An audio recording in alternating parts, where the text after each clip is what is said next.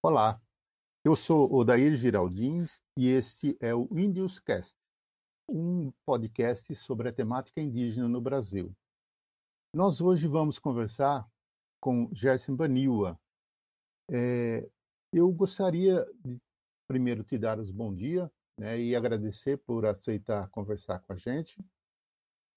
É, e, Jesse, eu gostaria que você se apresentasse, falasse um pouco sobre você, né, sobre seu nome, e inclusive eu coloco os seus nomes, porque como um Baniwa, provavelmente você deve ter mais que um nome, sua origem e a sua formação.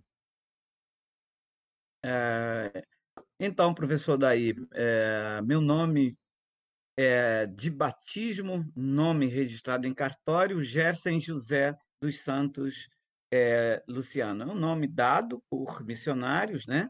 Mas eu sou mais conhecido no mundo indígena, aqui no Brasil, Gerson Baniwa. E meus avós é, me deram um nome na tradição Baniwa, que é o meu povo, né? De Mapolero.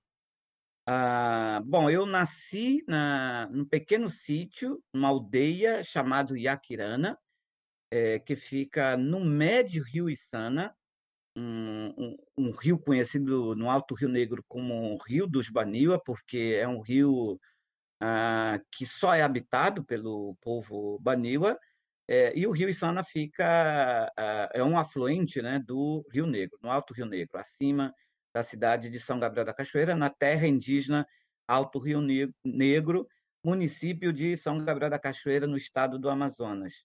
Filho de pai Baniwa e mãe é, Baré.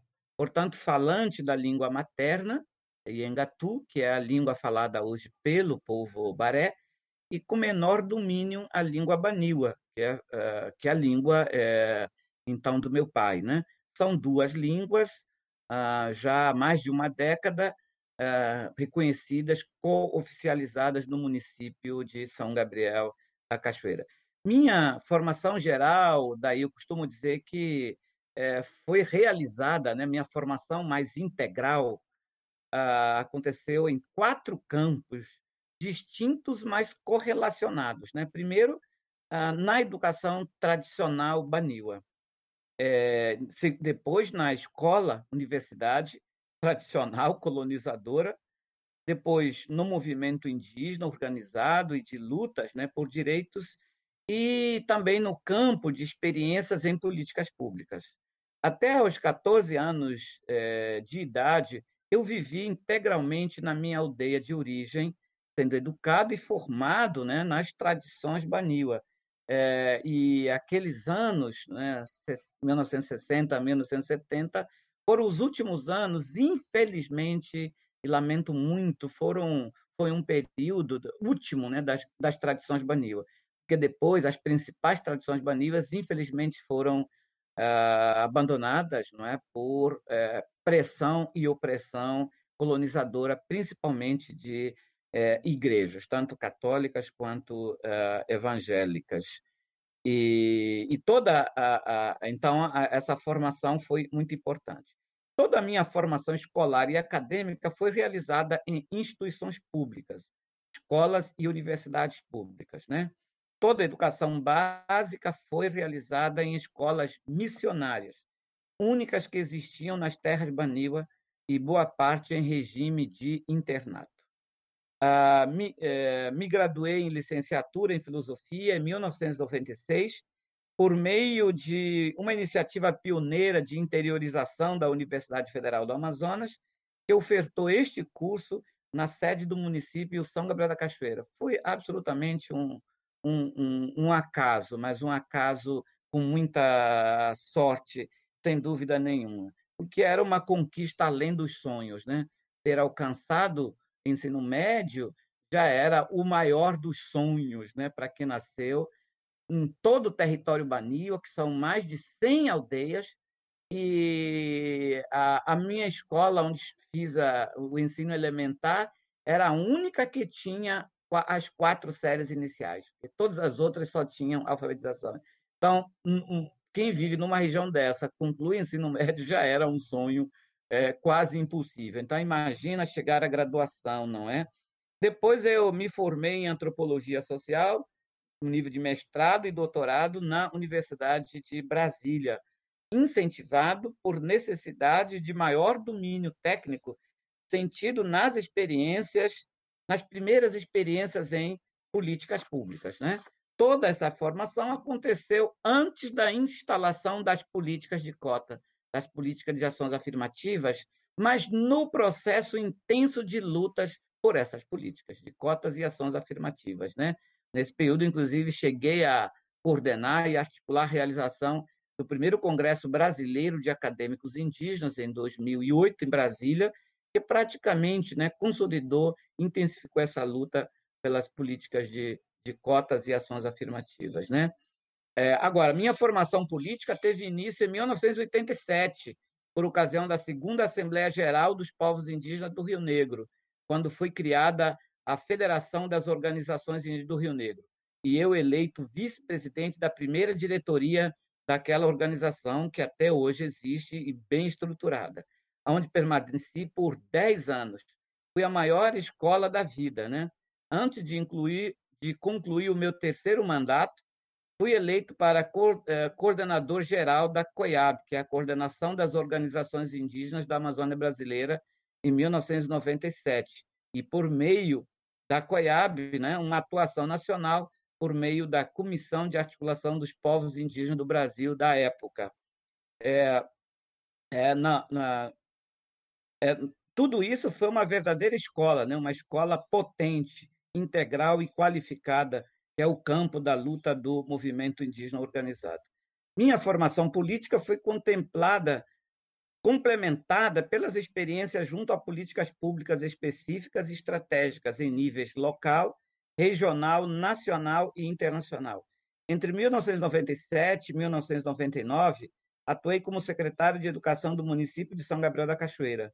Entre 2000 e 2004, atuei como gerente técnico do projeto demonstrativo dos povos indígenas, é, chamado PDPI, um programa do Ministério do Meio Ambiente é, com apoio técnico e financeiro às iniciativas econômicas e culturais de comunidades indígenas da Amazônia, com forte apoio técnico e financeiro da cooperação internacional resultante das negociações entre o governo brasileiro, o grupo dos sete países mais ricos, G8, e a COIAB, que é a Organização Indígena da Amazônia, por ocasião da ECO 92, né, da grande conferência é, de meio ambiente realizada no Rio de Janeiro em 1992.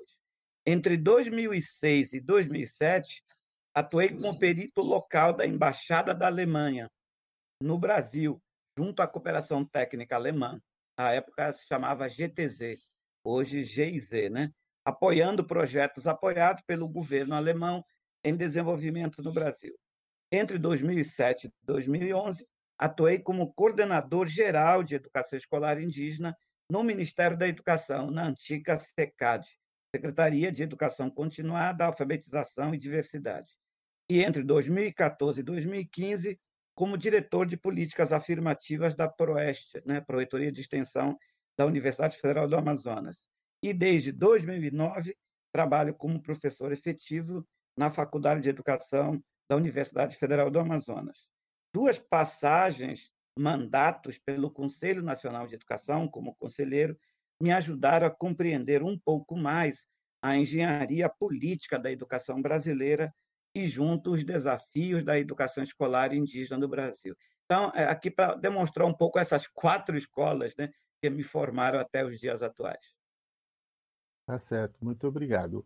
É, Jessen, eu queria que você falasse, a partir da sua experiência, sua origem, formação e toda a sua leitura né, da, da, do cenário brasileiro que, que essas quatro escolas se deu, como você a, interpreta a forma como o Brasil e os brasileiros não indígenas enxergam os povos indígenas? Em primeiro lugar, é, historicamente, e isso prossegue até os tempos atuais, ah, existe um pensamento muito comum ah, dos brasileiros não indígenas é, com relação aos povos indígenas, que é da, do viés da perspectiva muitíssimo etnocêntrico, discriminatório, é, racista, né? baseado numa leitura, numa compreensão, em imaginários equivocados e, e errôneos sobre é, os povos indígenas, que não é uma questão casual. É, todo esse imaginário, todo esse pensamento né, dos brasileiros não indígenas sobre os indígenas, é, não, eu diria que não é culpa subjetiva de cada cidadão, de cada brasileiro, resultado né, de, de mais de cinco séculos de uh, intensa propagação de pensamentos, de visões, de imaginários completamente é, equivocados, errôneos né, sobre os povos indígenas.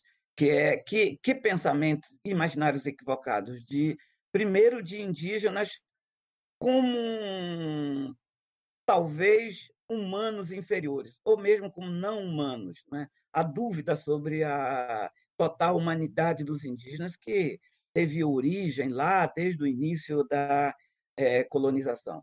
E como resultado disso, né, a forte propagação da política colonial, imperial e até republicano ah, de indígenas com humanidade, cidadania e direitos menores, inferiores, resultando dessa visão, não é, é equivocada e eu diria maldosa, não é, é sobre os indígenas.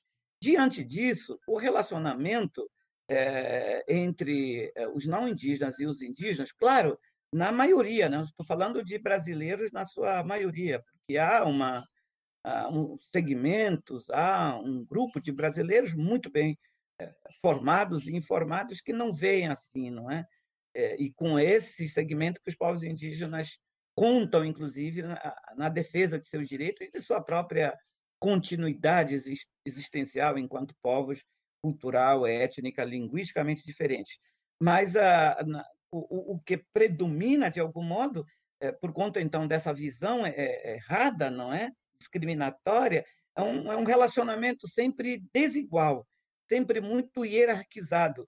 É os não índios que se consideram sempre superiores, né? que sempre olham os indígenas como é, inferiores. É, e, portanto, com um olhar, com uma relação discriminatória, sempre negativa, né, de coitados, de é, inclusive culturalmente inferiores, é, sem cultura, sem educação, é, sem respeito e assim por diante. Uma relação, quando é mais ou menos positivada essa relação, é quase sempre baseada no paternalismo ou na tutela. É? São formas, de alguma maneira, de ajudar, de proteger mas que não contribuem muito para o empoderamento, para o fortalecimento efetivo, seguro, sustentável, né? É, de continuidade é, desses povos nativos aqui das Américas.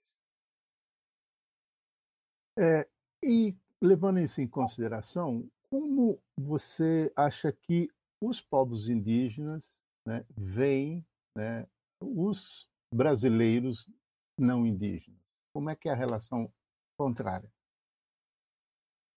Bom, é, aí eu acho que há um misto, né? Um, um, uma compreensão, uma, uma imaginação, mas, é, sobretudo, uma interpretação é, bastante híbrida. Né?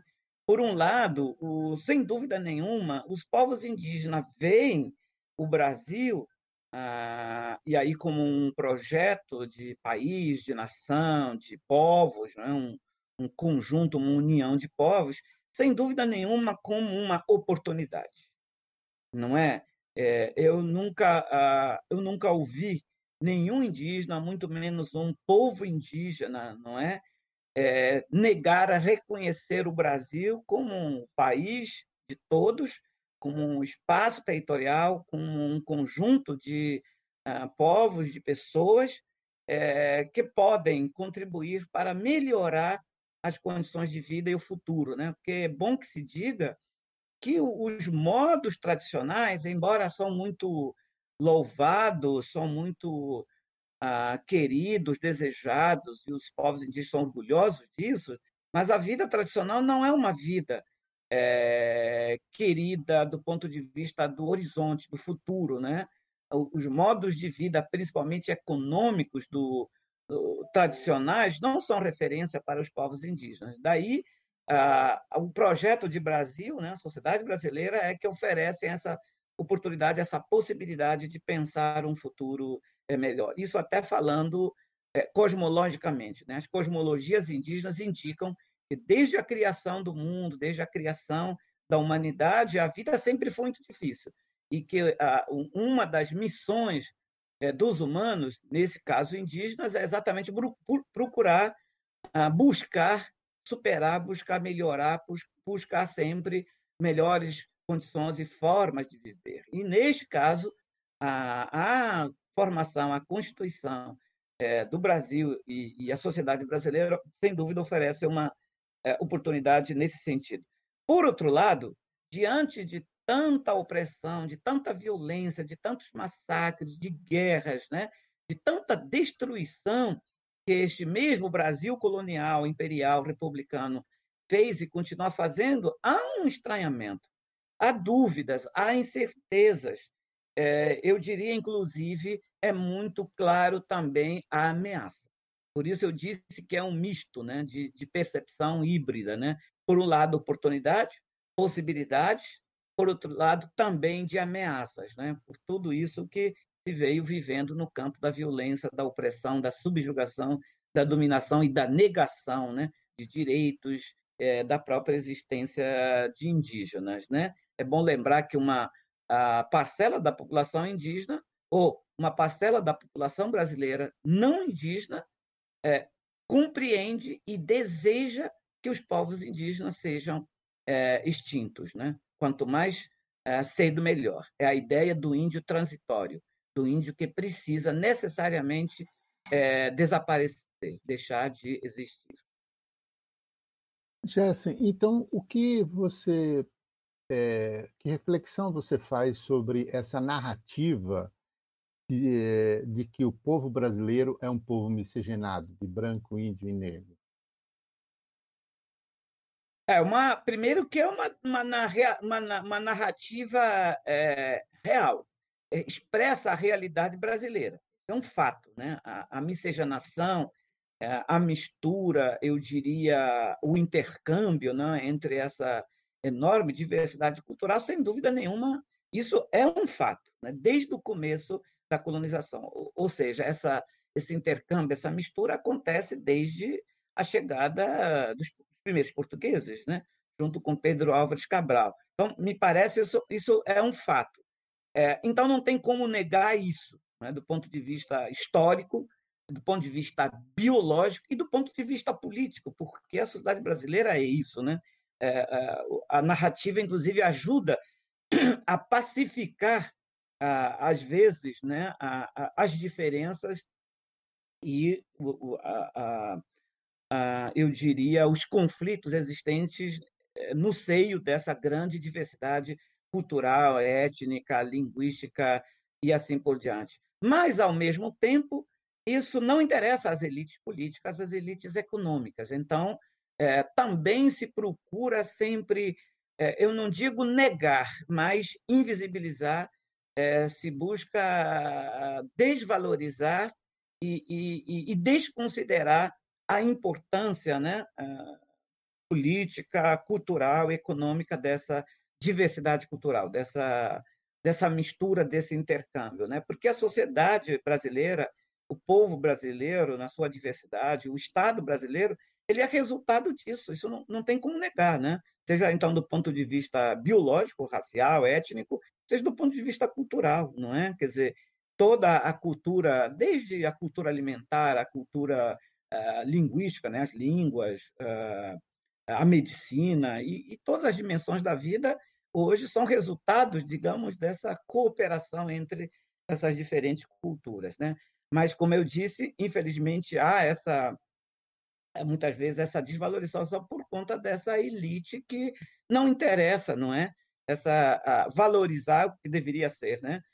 essa diversidade cultural deveria ser um orgulho, deveria ser uma riqueza, uma potência, um símbolo, inclusive, de humanidade, de civilidade e de um projeto é, de um país multicultural e de multinacionalidade.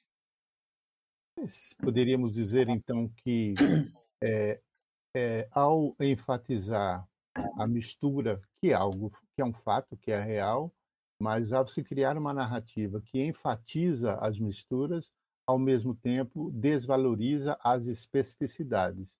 Então, dá-se pouco valor às, às culturas africanas, de origem africana, da mesma maneira que os, aos povos indígenas não se dá o valor, e investe-se mais na questão da miscigenação e das misturas do que nos, nos grupos específicos. Você é, é, é exatamente isso, né? Porque, como eu disse, como não tem como é, negar essa diversidade que é resultante do processo histórico de formação do Estado, da, da sociedade, da nação. É, então, as elites é, sempre se esforçam para ah, exatamente diminuir a força, né, a importância dessa diversidade, ah, criando ah, imaginários e narrativas generalizantes, não é? é, mesmo interno à diversidade. Então, por exemplo, quando se fala de povos indígenas, então se generaliza, cria-se a figura do, eh, do, do índio genérico. Valorizar efetivamente o índio específico de carne e osso, é, com sua cultura, com sua língua, com seu modo próprio de vida.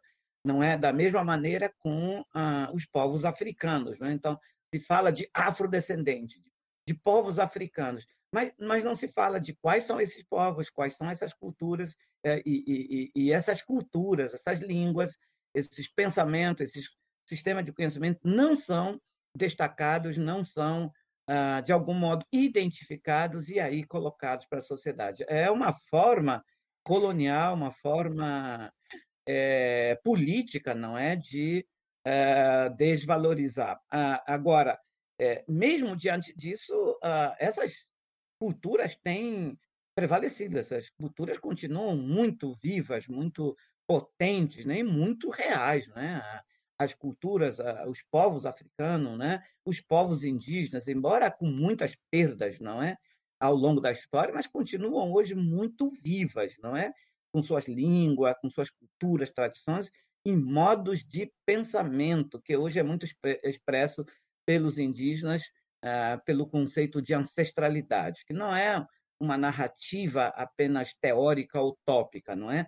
Mas é, é real isso. Né? Os povos indígenas, curiosamente, isso é muito importante que seja dito, né? É, guiam seus pensamentos, seus modos de vida com princípios, pensamentos, lógicas é, verdadeiramente ancestrais.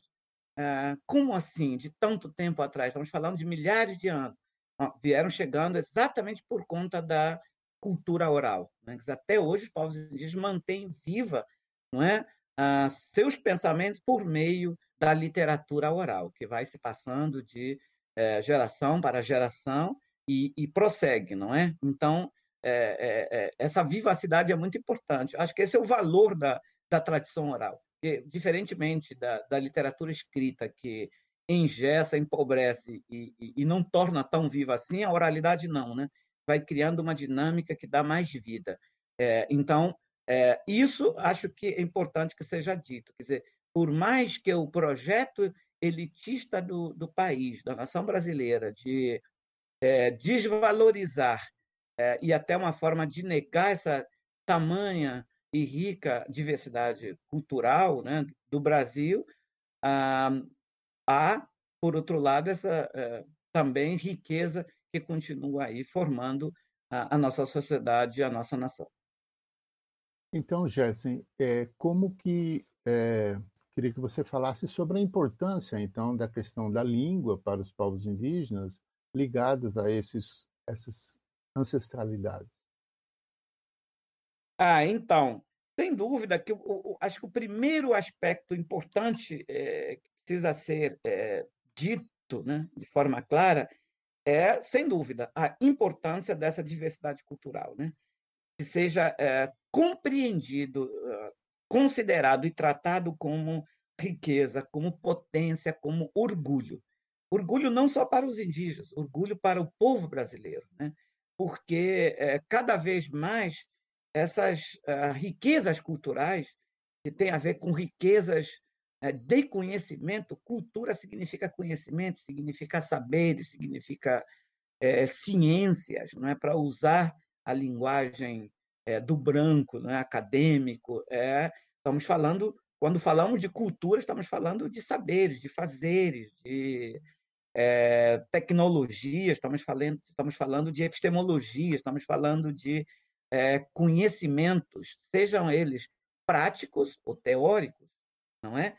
É são ah, fundamentais, são, são, são riquezas, são patrimônios e, e, e cada vez mais valorizados no mundo hoje. Quanto mais se globaliza, mais também é, fica patente a importância desses saberes, dessas culturas, dessas é, tradições.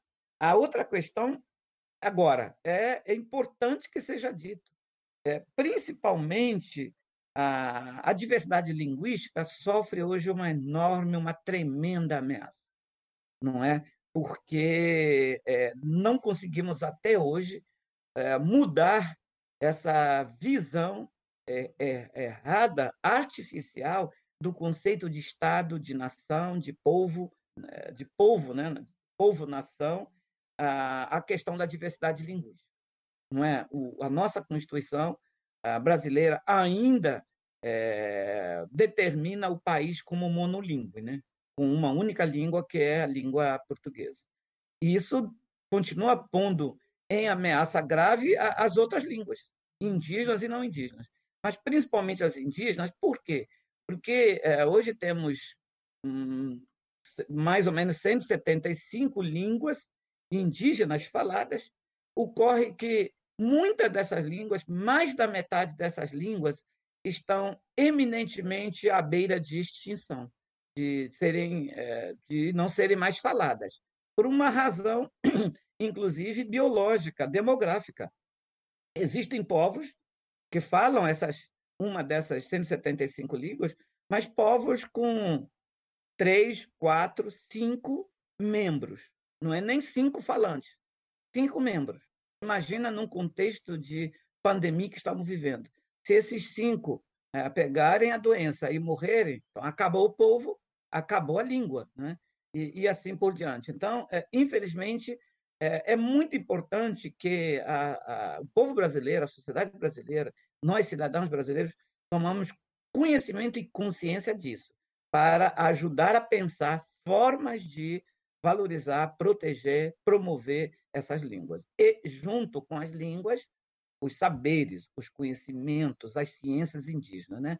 Quando morre uma língua indígena, está provado, inclusive, né, pela, é, pela disciplina linguística, né, do mundo acadêmico de que quando se perde uma língua, se perde também conhecimentos, se perde também saberes, ciências, não é? Por isso é, é, é tão importante a valorização das línguas indígenas. Tudo isso, apesar da nossa Constituição é, é, reconhecer isso e orientar, inclusive, que o ensino nas escolas indígenas aconteça de forma bilíngue e multilíngue. Mas esse é um grande desafio que a gente precisa ficar muito atento e, de algum modo, muito compromissado para não permitir a extinção dessas línguas. É, Jessen, diante disso, é, qual é a importância para você para os não indígenas, né, é, o estudo e o conhecimento sobre a língua, sobre a cultura, sobre a história dos povos indígenas? Por que é importante para os não indígenas conhecer tudo isso a respeito dos povos indígenas? Bom, sem dúvida que a primeira importância é a necessidade de, eh, dos brasileiros, né, e os, os, brasileiros que estão sendo formados, educados, né, por exemplo, nas escolas, eh, tenham a possibilidade de conhecer de forma adequada portanto, de forma correta uh, sobre os povos indígenas, né? para que possam uh, conhecer de forma adequada e qualificada, repito, as culturas indígenas. Quem são esses povos? De onde vieram? Quais as suas histórias? As suas contribuições para a humanidade? As contribuições para o Estado brasileiro, para a sociedade brasileira, para o povo brasileiro? Quais são seus pensamentos, suas histórias, suas culturas, seus saberes, seus modos de vida? Em primeiro lugar, conhecer. Isso é muito importante. Conhecer. Por que é tão importante conhecer? Porque eu entendo que só conhecendo podemos é, mudar o curso é, do processo de discriminação e preconceito e racismo contra os povos indígenas. É, para mim, o, o preconceito, o racismo, a discriminação contra os povos indígenas é fundamentalmente resultado do desconhecimento, da ignorância, mas pior ainda, do conhecimento errado sobre os povos indígenas, né? Porque ao longo de todo esse tempo, livros didáticos, escolas, universidades disseminaram, propagaram inverdades, não é? Mentiras sobre os povos indígenas. Não é? Hoje é muito comum ainda a gente ouvir é, até intelectuais, até uh, cidadãos bem informados, não é? É, falarem que o indígena é um índio do mato, é, o índio é aquele que vive nu, é, o índio é preguiçoso, o índio é traiçoeiro e, e, e, assim por diante. Tudo isso foi propaganda desses cinco séculos sobre os povos indígenas, né? E, e ainda hoje é reproduzida por uma boa parcela da população. Não é população simples, pobre ou mal é, escolarizada, não, é elite, né? Eu essa semana ouvi um radialista bem formado aqui na minha cidade de Manaus, falando exatamente isso, que o índio que usa é, celular, que usa relógio, é um índio fake.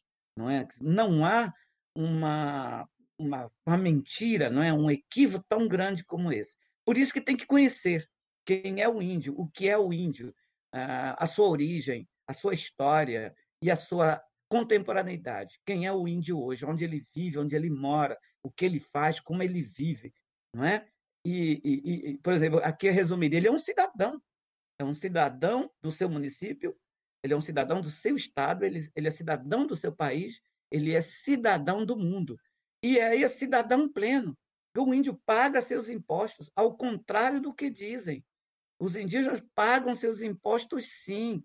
Todo aposentado tem desconto todo uh, trabalhador indígena, professor indígena, agente de saúde indígena, é, os indígenas pagam seus impostos. Quando vão fazer suas compras no comércio do município, eles pagam seus impostos, não é? Então, só para se ter uma ideia de toda a mentira que é falada deles. Por isso é tão importante, não é?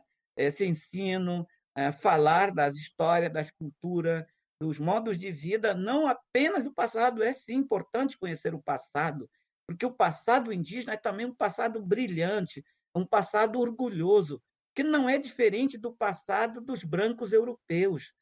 Não é assim como as sociedades europeias desenvolveram importantes civilizações lá no continente europeu, não é? Aqui também os povos indígenas desenvolveram ah, ah, verdadeiras civilizações, impérios é, muito parecidos, em alguns aspectos até superiores às civilizações antigas europeias. Né? Então precisa ser conhecido, mas conhecer também um índio de hoje, o índio indígena que é médico, o índio indígena que é professor, que nem eu, que é filósofo, professor indígena que é biólogo, professor indígena que é jornalista, professor indígena que é advogado, professor indígena médico. Temos vários médicos atuando nessa frente agora da pandemia e assim por diante, né? Então, esse conhecimento é a nossa esperança de é, superar o racismo, o preconceito e a discriminação é, contra os povos indígenas. Para garantir a pluralidade humana, essa pluralidade humana é natural, não é? O mundo foi criado com essa diversidade cultural. Querer negar, eliminar, desvalorizar a diversidade cultural é ir contra a natureza, contra a própria composição do nosso cosmo, né? E aí, assim, evitar a continuidade do genocídio, etnocídio, epistemicídio. Etnocídio, genocídio, epistemicídio, dos povos indígenas continuam por, por exatamente ignorância. Não é o ódio, o racismo, a violência contra os povos indígenas tem principalmente origem no desconhecimento é, na ignorância. E tudo isso é mais importante ainda se desejamos uma sociedade de paz, uma sociedade de harmonia, uma sociedade sustentável, né? onde todos possam viver, conviver, coexistir, não só pacificamente, mas solidariamente, uns ajudando os outros, não é? uns ah, colaborando, cooperando, cooperando e juntos, não é? podendo melhorar as condições de vida de todo mundo. Nesse sentido, Jessen, como que você é, considera que as escolas né, não indígenas deveriam atuar para melhorar, então, essa relação, esse tipo de conhecimento? Que recado você mandaria para os professores de educação básica que estão nos ouvindo para como trabalhar a escola, como atuar para melhorar esse conhecimento e essa relação? É, eu acho uh, nós já temos instrumentos, é, instrumento normativo legal para isso, né? que é a Lei 11.645. Uh, eu diria que a primeira tarefa, e nesse caso, mais do que tarefa, seria a primeira missão das escolas, é, dos professores né? que atuam nas escolas não indígenas, seria uh, abraçar essa causa da Lei 11.645. Ou seja, efetivamente, né, de forma concreta, de forma estratégica, de forma planejada e compromissada a trabalhar, não é? De forma eu já disse, né, é, qualificada é, as histórias e as culturas no plural ah, dos povos indígenas e sim de outros povos, né? Ah, povos africanos e, e, e, ainda mais outros povos, né? É, como eu disse, para que a, a nova geração de brasileiros né, possa conhecer os povos indígenas, desde a sua origem até as suas contribuições é, atuais, seus modos de vida, é, os seus pensamentos, os seus saberes atuais, não é? inclusive conhecendo quais são os projetos futuros dos povos indígenas. Eles têm, sim, futuros, né? seus planos de vida. Aqui no Brasil, os povos indígenas chamam de seus planos de vida, ou seja, é, os projetos dos povos indígenas para daqui a 50 anos, 100 anos, 200 anos e mil anos. Né? Então, acho que assim um, uma, uma tarefa primordial, uma missão primordial seria isso, a implementação efetiva, concreta da Lei 11.645, que é instalar nas escolas não indígenas o ensino ah, ah, das histórias e das culturas indígenas afro uh, brasileiras. Né? Isso requer, é claro, um trabalho, uma dedicação, porque é, tem que é, melhorar a formação com relação a isso. Né? Muitos professores não indígenas nunca foram né, é, capacitados, formados para isso, para cumprir essa missão, essa tarefa, eu diria uma, uma missão nobre, uma missão, mas tão importante para exatamente pensar um Brasil de nossos sonhos, né? um Brasil é, verdadeiramente plural, um, um, um, Brasil em que seja um, um, país para todos, não é? sem exceção. Ah, e, e para isso também tem é, ter a formação, é, trabalhar novos materiais didáticos. Não é? Eu diria que esse é o passo fundamental. O segundo é um compromisso pedagógico de combater qualquer forma de preconceito, racismo e discriminação. Mas, para mim, isso, inclusive, é consequência. Né? Uma sociedade bem formada, bem informada sobre os povos indígenas, é, tende a ser uma sociedade cada vez mais respeitosa é, é, com relação aos povos indígenas. Para nós finalizarmos, eu queria dizer assim, você teve uma tem uma grande atuação na, na questão do estudo e, da, e da, do movimento indígena na área da educação e tal, e você tem uma interpretação sobre a educação escolar para os povos indígenas, né? quando você argumenta sobre a importância da educação escolar indígena ser intercultural. Você poderia nos falar sobre é, a educação escolar indígena ser intercultural? E, nesse sentido, como pensar a educação escolar não indígena? Será que ela não deveria ser intercultural também? É, então, é, eu já disse aqui que a, a constituição da, da sociedade humana, da humanidade, é, ela é do ponto de vista indígena, por natureza, multicultural. Não é? a, a, a, a nossa sociedade humana, ela, do, da perspectiva das cosmovisões indígenas, ela foi criada multicultural. Isso é muito importante ser destacada, porque é, é claro que isso choca com uma, uma das ah, visões né, ah, do mundo ocidental, é, que, principalmente no aspecto ah, religioso, aspecto teológico, né, a criação da humanidade não, não teria sido pluricultural, né? É, mas monocultural de um povo, inclusive de uma família. Mas essa é, interculturalidade está presente no mundo, é um fato, é uma realidade. Então, o que a escola precisa fazer é, reconhecer e considerar essa diversidade cultural no seu, na, na, nos seus processos de formação, no ensino, na organização uh, curricular, uh, nas estratégias pedagógicas uh, adotadas, não é? Então, em primeiro lugar, é preciso eh, se convencer, se convencer reconhecendo, porque isso não é nenhuma inovação, né? Dessa diversidade cultural, dessa, dessa então necessária interculturalidade, ou seja, a convivência de muitas culturas, de múltiplas culturas. Isso é um fato, uma realidade. E como é que eu estou dizendo, da perspectiva indígena, uma perspectiva natural, ou seja, é, a, a, a nossa humanidade foi criada é, dessa forma. É, portanto, é uma questão cósmica, uma questão planetária, essa questão intercultural. Então, é, precisa ser é, isso tratado, né? reconhecido e trabalhado na escola. Porque só isso me parece que garante também a sustentabilidade da própria existência humana no mundo. Não é? Quando olhamos as infinitas guerras no mundo desde muito tempo. Eh, as guerras, eh, as grandes guerras, são resultado do quê? Exatamente da incapacidade da convivência, ou seja, a incapacidade da interculturalidade, da multiculturalidade, não é? É então, me parece que, em primeiro lugar, é uma necessidade que, então, é, precisa ser assumida, inclusive pelos povos indígenas. Né? Os povos indígenas fazem parte dessa diversidade cultural. E os povos indígenas formam também internamente uma diversidade cultural, nem sempre com convivências tão pacíficas. Né?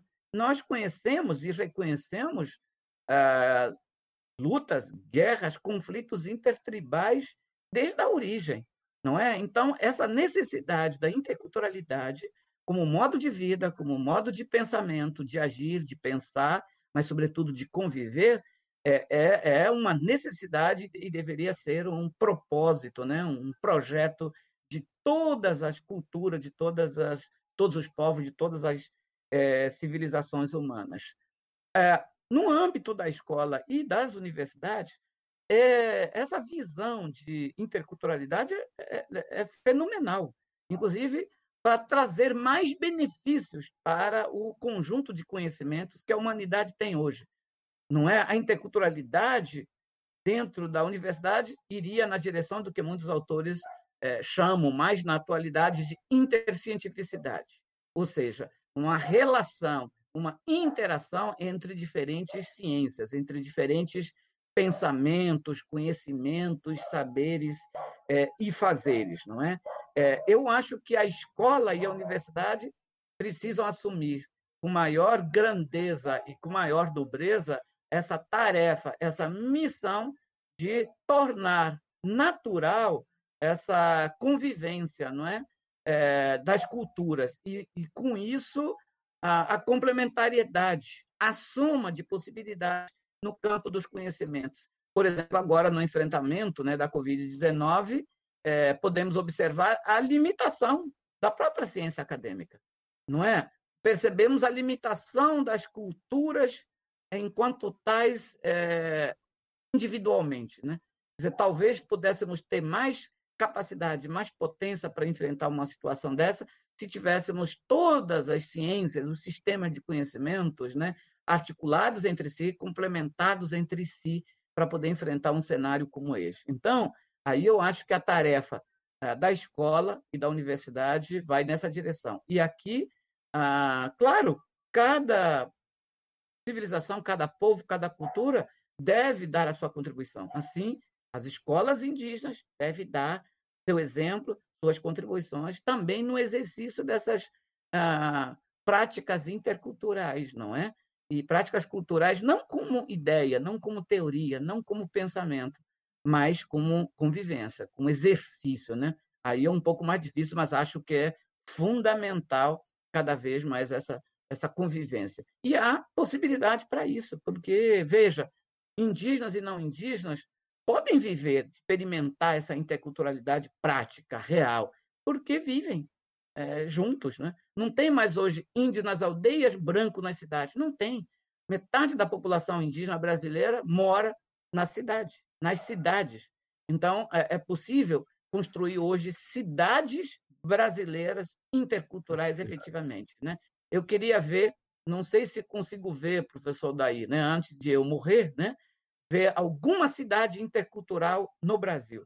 Eu queria entrar numa cidade pelo pelo, uh, pelo barco, ou por carro, ou por avião, onde tivesse escrito: aqui começa a cidade intercultural tal, é, onde indígenas, é, brancos, negros, asiáticos pudessem viver, conviver. Né? Eu ainda sonho com isso, porque isso poderia ser uma verdadeira é, revolução ah, histórica, civilizatória, porque essa modernidade, pós-modernidade, que se considera tão civilizada, tão superior tecnologicamente, culturalmente, enquanto não chegar a esse nível, ainda respira barbárie, ainda respira outra coisa que não é, na minha leitura, humilde, simples, de civilização, de educação, é, de desenvolvimento humano. Né? É isso. Obrigado.